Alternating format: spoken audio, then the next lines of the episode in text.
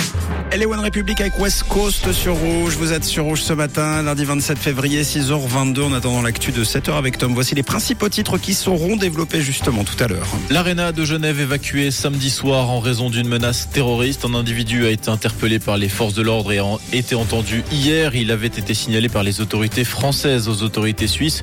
Cet homme de 40 ans avait publié plus tôt sur les réseaux sociaux un message pouvant être interprété comme la menace d'un passage à l'acte terroriste.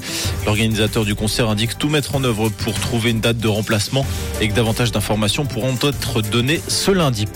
La bise a paralysé certaines régions de Suisse romande. Des rafales jusqu'à 120 km à l'heure ont été enregistrées à la Dole hier, près de 100 km à l'heure au bord du lac Léman Agnon.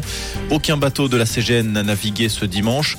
Les hauts de Lausanne ont également été perturbés. Le quartier de Grand a été bouclé et ses habitants contraints de rester chez eux à cause d'un arbre tombé dans la forêt environnante qui a brisé une ligne électrique et endommagé une autre.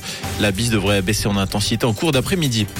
L'UDC favorite les Verts, grand perdant pardon, des élections fédérales de 2023. Voici les prédictions d'un sondage commandé par Tamedia et 20 minutes. Si le Conseil national était renouvelé à la mi-février, l'UDC gagnerait 1,9 points de pourcentage et pourrait asseoir son statut de premier parti du pays avec une part de 27,5% de l'électorat.